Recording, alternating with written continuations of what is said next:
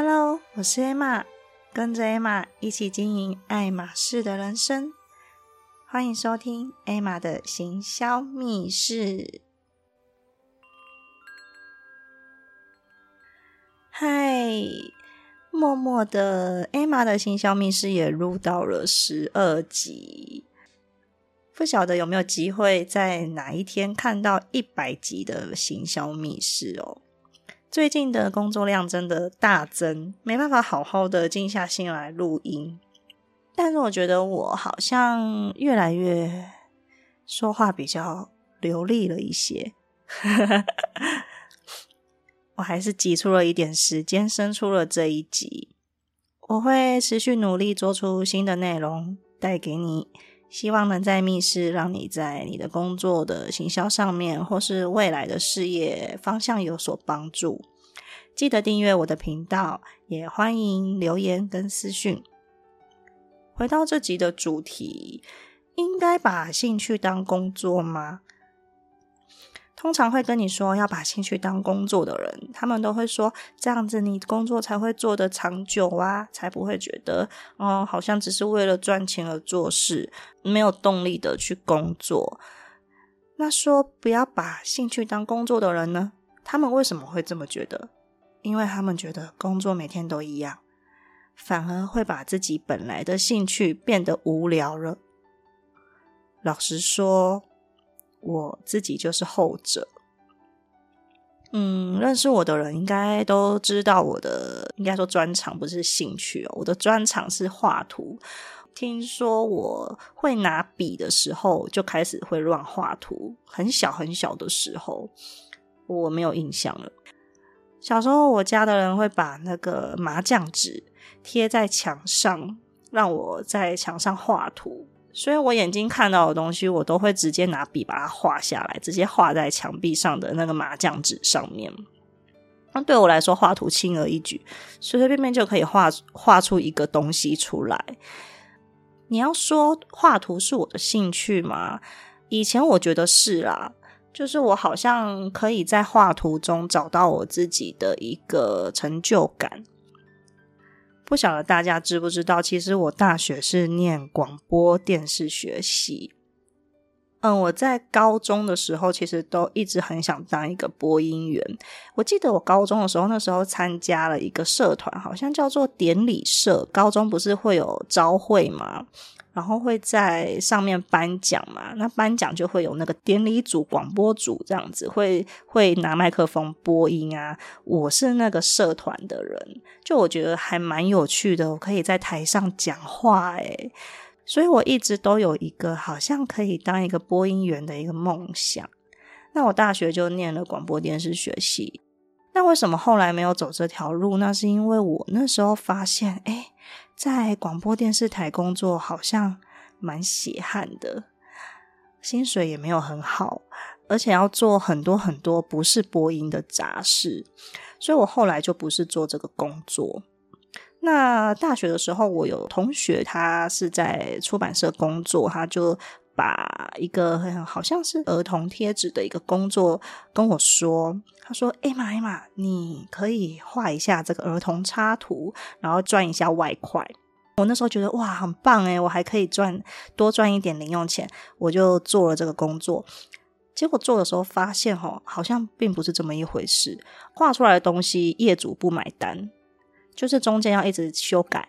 然后经过我这个同学的，他当桥梁跟我说：“哎，业主需要改什么，我要改什么。”改到后面，我觉得哇，东西不是我原本创作出来的东西。虽然做出来的作品好看啊，的确那个很商业化的一个一个成品出来，我觉得嗯，真的看起来蛮有质感的。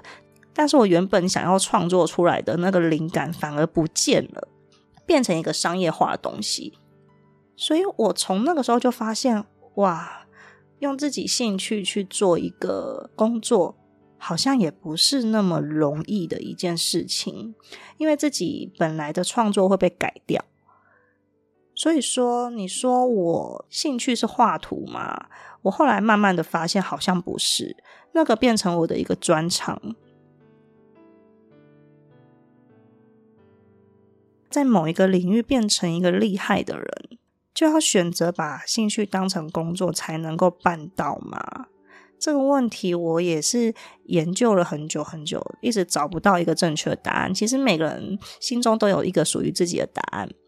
真正的问题核心，我觉得不在于要不要把兴趣当工作，而是有没有坚持。你有没有坚持的去做这件事情？比方说以画图来说好了，我喜欢画图，可是我并没有坚持一直做下去，所以我在画图上面。我自己觉得我不是一个很厉害的人，坦白讲，跟很多很多坚持在插画界或者坚持在作画这些呃专业的绘师来说，我算是一个只是一个会画图的人而已，并不是很厉害。所以我觉得说，一个人如果学习态度很好，脚踏实地的做事情，不要去好高骛远的话，他做的事情，不论是不是他的兴趣。都可以有很好的表现。为什么会这么说呢？就比方说，我之前的工作是一个美容师，这真的不是我的兴趣，我只是把它当成是我的一个工作的工具，一个工作的技能而已。我做了这工作也做蛮久的，我身边的客人也都觉得 A 玛服务的很棒，很想继续给 A 玛服务，所以他们都觉得哇，我是一个很棒很棒的美容师。我是一个很厉害的美容师，然后技术也很好，但这不是我的兴趣啊。原因就只是我持续的做我工作分内的事情，还有我持续的一直一直在服务我的顾客，才会有这么好的一个一个表现跟一个见证。在任何领域都一样，想要成功的话，做这些无聊自己不喜欢的事情，反复的练习是没有办法避免的。很容易会感到疲倦，这个没有错。可是成功的人呢，往往都是持续坚持下来的人。就像是我做美容这一块，我虽然没有这么喜欢，但是我持续的坚持下来，诶，我也有了不错的见证。再拿我自己当案例来说，我天生就会画图，这是我的专长。嗯，美术这个工作对我来说轻而易举。我小时候最喜欢上的课就是美术课。因为这个，在我当时来说，我觉得这个是我喜欢的事情。在我很小时候，我一直想说，我是不是未来可以当一个画家？不过很可惜，我那时候不是读美术专业的学校，或者是美术班。还有就是刚刚提到，我大学接了儿童贴纸的这个小 case。我喜欢画图，是因为在我没有被逼的情况下，我喜欢。可是如果是放在工作上，我反而就不是那么的喜欢去做这件事情。嗯，我出了社会之后，虽然做了美容这个行业，但是其实我一直也没有忘记我自己的专长是画图，所以我后来还是朝了这个方面去走，就是我去学了一个美甲彩绘师的技能。当时我的美甲老师特瑞莎老师，他鼓励我参加全国的美甲竞赛，所以我很认真的去做我的一个作品。毕竟我觉得画图是我的强项嘛，嗯，要参加比赛就要尽全力的去参与。那也很荣幸，那时候比赛有得奖。我当时就想说啊，这肯定可以当做未来一个非常棒的成绩，我可以经营美甲店啊，风风光光的当老板娘。结果后来呢，你们猜如何？我一样没有坚持下去。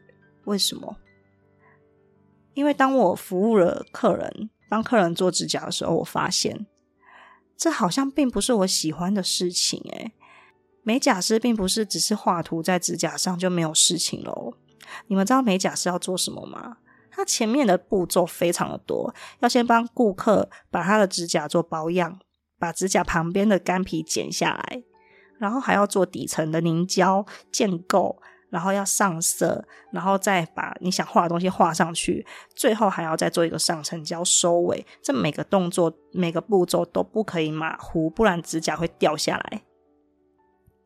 这个所有的步骤其实是有一个 SOP 的流程在走的，但是我想做的事情不是这些步骤，我想做的事情只是画图。所以对我来讲，美甲师这个工作。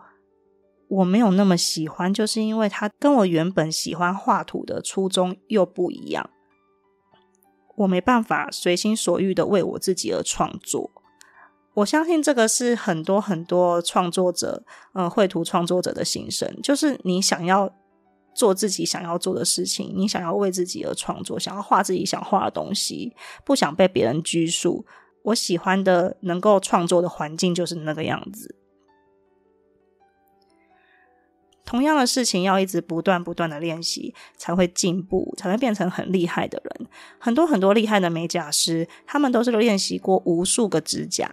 面对过无数个人，重复无数个保养的步骤，坚持下来的，我必须说，他们真的非常的厉害。我超级能够体会他们的肩颈跟眼睛的疲劳，真的真的非常辛苦，给美甲师一个很大的鼓励哦。所以你说应该把兴趣当成工作吗？像我的例子就不是绝对啦，因为我比较奇怪，每一个人的想法都不一样。最重要的核心，我觉得在于坚持。尽管我喜欢画图好了，但是我并没有坚持呃画图这个工作，所以我没有办法成为一个很厉害的画图工作者。以我自己为例，如果把画图结合到其他的工作领域上面，我自己反而觉得这是一种负担跟压力。所以这个过程之中，我也一直在想说，如果真的真的可以把兴趣跟工作做结合。到底会不会工作的时候比较开心呢？后来呢，我终于找到了一个方法，就是我们不要把兴趣当成是工作，我们要把兴趣当成是一种能力，接着把这个能力变成一种价值，再把这个价值传递给别人。利用这个价值去做变现，用这种想法就不一样了。跟我原本把兴趣当成是工作，这两个完全是不一样的概念哦。一个是把它当成自己的价值送给别人，一个是把它当成是自己的工作。你把它当成是价值给别人，你就会觉得我这个能力是个很有成就感的能力。这样子，我们自己的自信就会瞬间的提升哦。工作是人的一种生存的方法，当然要赚钱才可以生活啊。但是如果反过来想，我不要把它想成是像工作一样很辛苦的要去做，很辛苦的才可以获得回报，而是保持着我把我会的东西，我把我的兴趣交给别人，这样自己的价值就会提高很多很多很多。就像我现在经营 Podcast，我把我原本在学生时期想要成为播音员的这个愿望实现了。我自己其实是一个不太会说话的人，很容易词穷，不知道要说什么。也就是我跟朋友出去聚会的时候，有时候其实很容易据点对方。所以今天这个主题，应该把兴趣当工作吗？